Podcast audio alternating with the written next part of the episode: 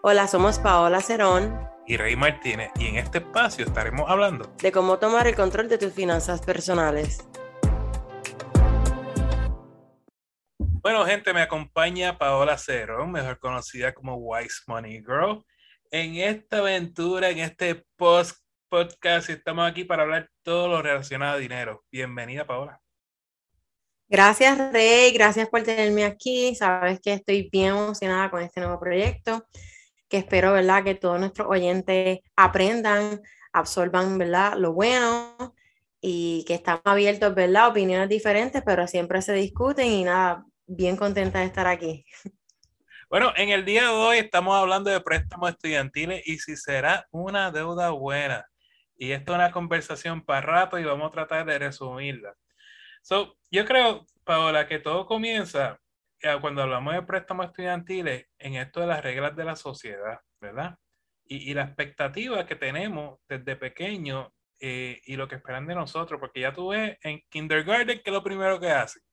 Te ponen una filita y tú tienes que vestirte y normalmente te vistes de que de policía, enfermera, doctor, porque eso es lo que aspira a nuestros padres hacia uno, ¿verdad?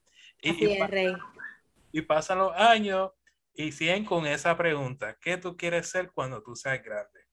Y la sociedad te dice, si tú quieres triunfar en la vida, tú tienes que ser doctor o ingeniero, si quieres ser... O abogado. O abogado, exacto. ¿Por qué? Porque hay que estar dinero, ¿verdad? Y, y cuando venimos a ver, perdemos de perspectiva lo que cuesta estas carreras, ¿verdad? Entonces, pues no sé, ¿qué, ¿qué, te parece a ti en cuanto a esta presión que sienten nuestros jóvenes en, la universidad? No, y que muchas veces las personas, no las personas, pero los padres te dicen, mira, si tú quieres ser alguien, si, empiezan siempre con esa frase, si tú quieres ser alguien, si quieres tener tu futuro a casa, la familia, tienes que estudiar. Y yo no estoy diciendo aquí que estoy en contra de la educación, porque yo soy pro educación y a mí la educación pues me ha ayudado un montón, pero hay personas que realmente no están hechas para la universidad, pero sí han emprendido de formas diferentes y han tenido éxito, como las personas, ¿verdad? Que han ido a la universidad. Pero algo muy importante de este tema, que si nuestros padres, ¿verdad? No, no, no es que nos presionan, pero nos dicen como que escojamos ciertas carreras y al, y al fin y al cabo nosotros no entendemos qué es tener un préstamo estudiantil en nuestro crédito cuánto es que vale la educación. Eh, lo que yo voy a estudiar de verdad me va a dar ese return en investment que yo estoy buscando. Porque hay veces que no, que personas se tiran, ¿verdad? Sí, a estudiar y no saben, ¿verdad? Y depende de la universidad, porque depende, ponle que tú fuiste a una universidad bien cara. O sea, comparemos una universidad de Puerto Rico versus, qué sé yo, decir Harvard University o Cornell, algo así. La diferencia de precio es sumamente gigante. So, al momento yo pienso que la, está bien, yo no tengo nada en contra de las personas, ¿verdad? Que son doctores médicos, porque no, son parte de la sociedad, los necesitamos. Pero lo que yo quiero es que las personas estén conscientes a la hora de escoger esa carrera, que tú sepas cómo está la industria, que tú sepas que lo que tú estás invirtiendo, ¿verdad? Lo va a recuperar y que cuando tú te gradúes puedas pagar eso. No sé si tú me sigues, Rey en ese punto. Y, yo creo, y, y, por esa línea, no estamos criticando, ¿verdad? Ninguna profesión en particular no es eso. Es que, señores, miren, cuando vamos a la universidad, está esa semana de prepa, que especialmente en la Universidad de Puerto Rico es bien común, ¿verdad? Y, y, uno más perdido porque ni idea qué es eso de pagar un crédito, cómo de montre yo voy a pagar esta universidad. Y te encuentras que te dan un seminario y te lo venden bien hermoso donde te dicen, el gobierno federal te da una oportunidad para que tú estudies y no tengas que pagar ese préstamo hasta que pasen cinco años, seis años, lo que sea que están prometiendo ahora. ¿Y qué sucede? Una, que tú no estás completamente decidido en lo que tú vas a estudiar, porque pues muchas veces entramos a la universidad sin esa noción y empiezas a firmar papeles para poder, ¿verdad?, sobrevivir ese primer semestre, pensando en que eso no es nada. Cuando yo me gradúe, yo voy a ganar 80 mil, 100 mil dólares, porque eso es lo que está ganando el pana. Y, y un prestamito de 30 mil, 40 mil no hace nada. cierto, estoy totalmente de acuerdo, ¿no? Y que también este ahí es cuando empiezan, ¿verdad? Eh, volviendo a lo de la semana de prepa, cuando empiezas a abrir tu tarjeta de crédito, ¿verdad? Y subes eh, la tarjeta al máximo y no sabes, pero, o sea, en qué estás, ¿verdad? Incurriendo porque no tienes, ¿verdad? Ese conocimiento, a todos nos pasa. Pero volviendo al tema de los préstamos estudiantiles, hay un 37% de los estudiantes que no entienden los conceptos. Entonces, tú estás tomando un préstamo estudiantil y tú no estás entendiendo cómo funcionan los préstamos, los tipos de préstamos que puedes escoger, para cuáles cualifica, eh, los tipos de ayuda, cómo vas a después a pagarlo. Y ahora mismo los estudiantes tienen un average en deuda cuando salen de un como 60 mil dólares o, y 80 mil dólares. Obviamente, si nos vamos a hablar de los doctores, pues es una deuda mucho más alta. Y pues, pues los doctores pues tienen que pasar mucho tiempo, ¿verdad? Para que después lleguen a ese sueldo y poder, ¿verdad? Devolver todo ese dinero. Pero aquí... Y por esa línea, o sea, si estamos hablando de, de, personas que entran a la universidad, estamos hablando de, de, un promedio de 2 millones de personas que entran a la universidad, estamos hablando que 1.4 millones de ellas toman préstamos estudiantiles. Y ni, ni, hablar de la deuda que ya tenemos acumulada, ¿verdad? O sea, esto de los préstamos estudiantiles, más que nada, es un mal social. No, no, es, no es tan positivo en muchos casos. Eh, porque al fin y al cabo, hasta hoy en día, queremos perdonar la deuda, pero a la misma vez estamos diciéndole a jóvenes de 17 años, firma una deuda. O sea, eh, no hace sentido. Y, y, y, yo soy de los que pienso que la educación, de alguna forma, hay que obligar o, o, o ayudar a las instituciones a mejorar esos precios. No, que hay un 60% que terminan con más deuda en préstamos estudiantiles de lo que, ¿verdad? De lo que ellos pensaban. Y volvemos al detonante, yo digo que si eres una persona que nos está escuchando y vas a entrar a la universidad y obviamente no vas a una universidad donde tú no puedes cubrir, ¿verdad? La diferencia de los gastos o, o maybe no puedes cubrir los gastos completos, siéntate y entiende un préstamo estudiantil, los distintos tipos, eh, que hay como cinco o seis. Este, si tu universidad tienes que coger privado o federal, ok, voy a coger estos federales y esto me aplica porque pues soy un estudiante de bajo ingreso, pero no me cubre la universidad, tengo que buscar otro tipo de préstamo. Asegúrense de entender los conceptos antes de incurrir en esta duda. No estamos en contra de los préstamos estudiantiles, pero sí queremos que estén conscientes de lo que tú estás filmando. Porque hay, hay, tenemos casos de estudiantes que se dropean, o que, ¿verdad? No pasaste una clase. O sea, esto es un dinero que está bien, estás cogiendo prestado y estás invirtiendo en tu educación, que es súper bueno, pero a largo, o sea, a largo plazo tienes que devolver ese dinero, tienes que pagarlo, ¿cierto o no, Rey? Exacto, o sea, estamos hablando los préstamos, o sea, todo préstamo que tú firmas tienes que pagar para atrás. Eso, dalo por hecho. Olvídate del cuento de hadas que te dicen que préstamo te lo van a perdonar porque solo, para que ustedes tengan idea, están perdonando el 1.5% de las personas que cogen un préstamo. O sea, vamos a ser realistas. Y, pero, Paola, eh, brevemente vamos a hablar de la alternativa que tienen los estudiantes para ir a la universidad sin tomar préstamos estudiantiles o quizás no tomando tanto préstamos estudiantiles. Y, y, voy a exponer una y después te voy a dejar, pues yo sé que tú, tienes, tú eres experta aquí en el tema. Eh, y se llaman las becas, becas privadas. Eh, hay un montón de becas privadas que uno puede solicitar y es solamente llenando un essay. Y pone que tú llenes tres diarias por los próximos tres meses, y yo sé, suena exagerado, pero sí, se puede hacer. Y que salgas con 20 mil, 30 mil dólares. Es una ganancia, ¿no? Exacto. Entonces, otra de las formas que yo, ¿verdad? Eh, corrígeme si esto eh, pasa en Puerto Rico, yo entiendo que sí, pero yo que estoy acá viviendo en Estados Unidos, yo he visto muchos estudiantes que van a un community college. Tú empiezas tu community college y coges tu clase básica y después, ¿verdad? Se mueven a la universidad pues más grande. Eso es una de las alternativas. Y eso de las becas que tú dijiste, yo creo que obviamente yo sé que hay que escribir mucho y hacer ese, pero siempre buscar una, ¿verdad? Una beca que esté de acuerdo, a mí, que esté dentro de tu, um, background, eh, ¿verdad? De educación, de lo que tú quieres estudiar. Entonces, otras alternativas que yo he visto es, hay programas de estudio y trabajo. O sea, tú trabajas ciertas horas en la universidad. Eh, obviamente hay, universidades que son más caras y maybe esas 20 horas o 30 que tú estás trabajando no compensa todo eso, pero sí es un alivio. Son es una opción.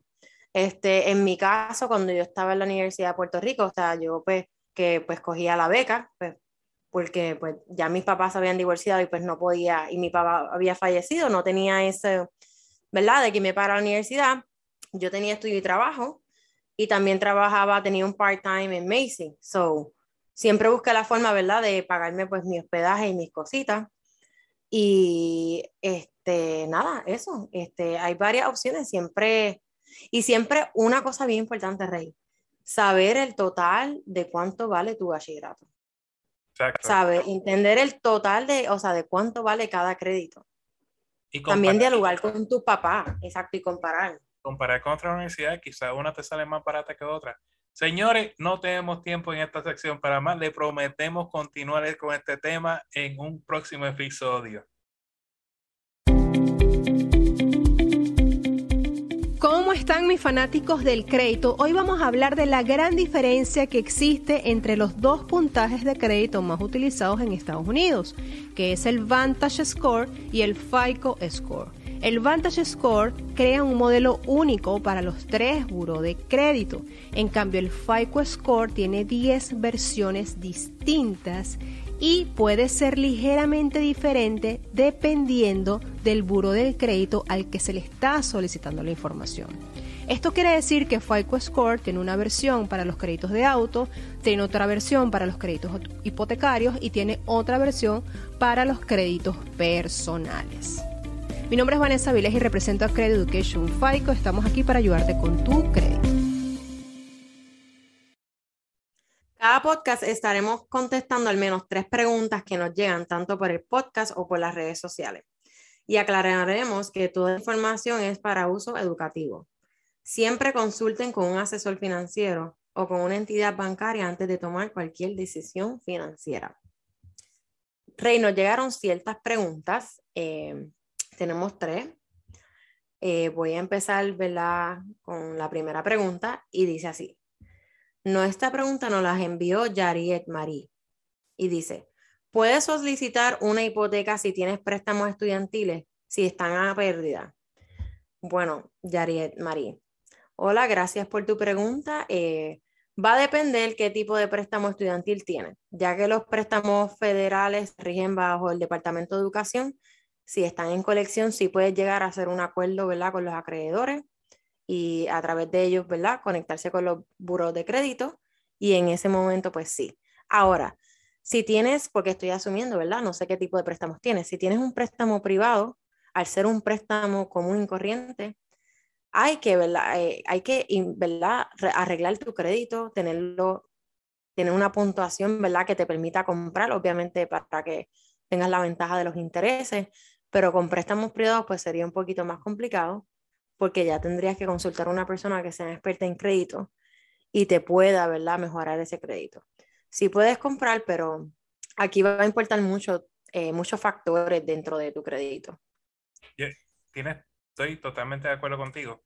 Este, eh, ¿verdad? Vamos a asumir que esta persona tiene dos mil dólares en préstamos estudiantiles, ¿verdad? Y los tiene atrasados. Pues no es lo mismo dos mil dólares que tener 100 mil dólares en pérdida. ¿Verdad? Porque dos mil dólares tú puedes trabajar con, la, con el colector eh, y quizás pagarle y hablar con él para que te lo elimine. O sea, todo depende de dónde tú estés. Y hay muchas personas incluso, Paola, que no miran cuánto es la deuda y no la enfrentan por miedo, por la razón que sea.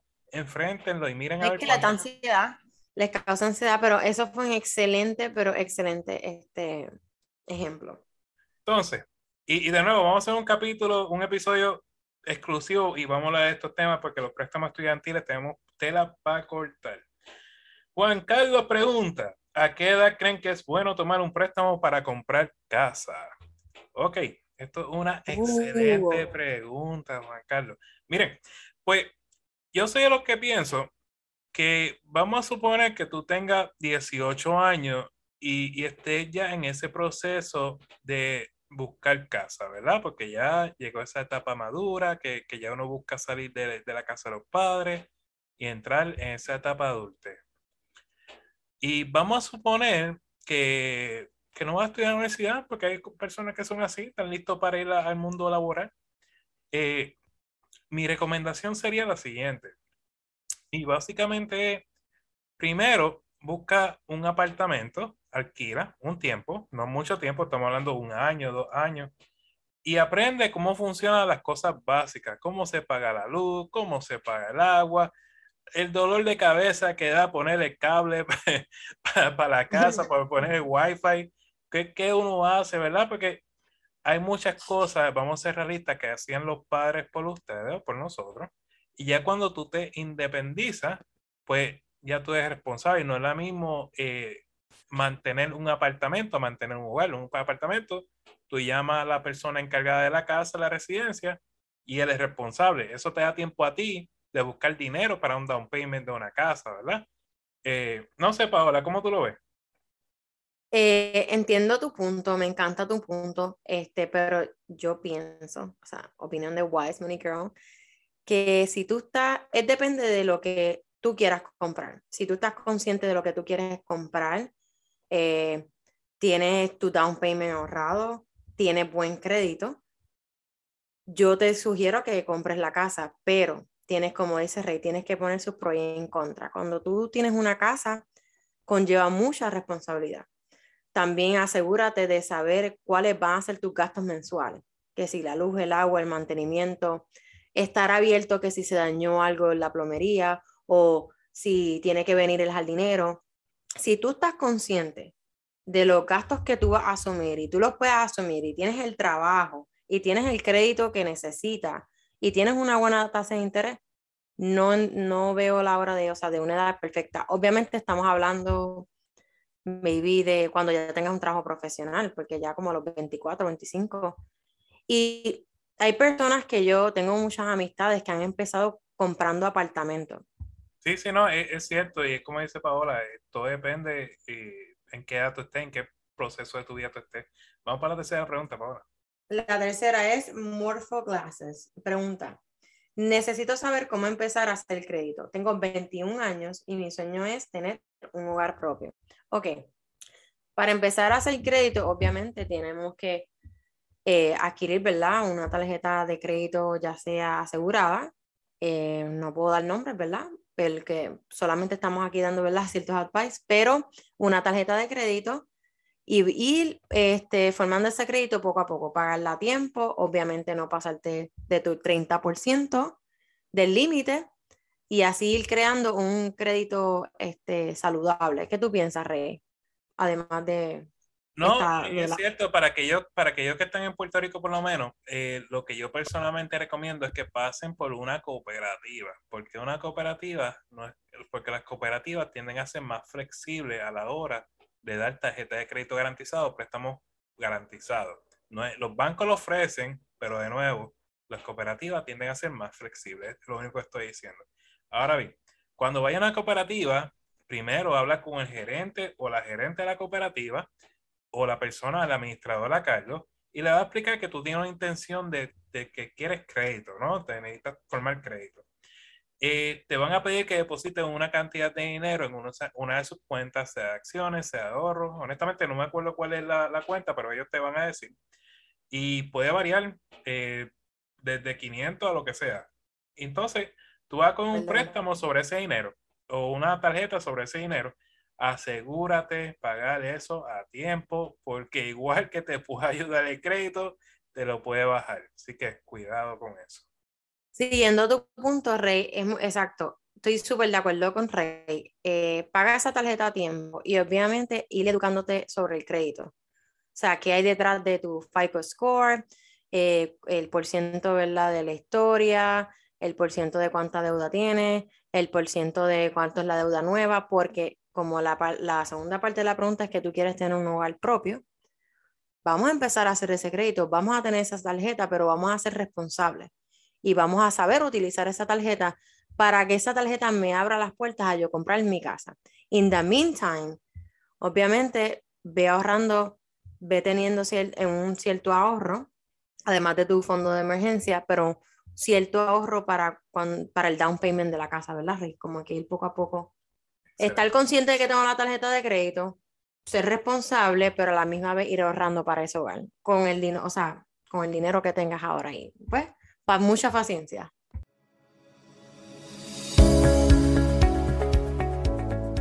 ¿Estás buscando asistencia personal en el tema de las finanzas? Tanto Rey como yo ofrecemos servicios de coaching. Para contratarme me pueden conseguir en Wise Money Girl en Instagram y a Rey lo pueden conseguir en su página web Finanzas con Rey.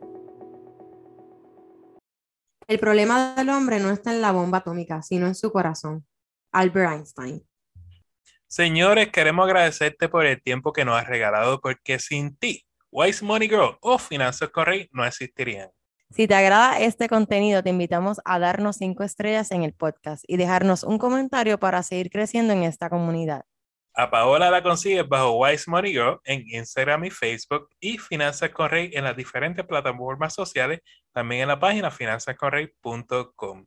Señores, recuerden, vivan como nadie para que luego puedan vivir como nadie y sobre todo sueñen en HD. You got this.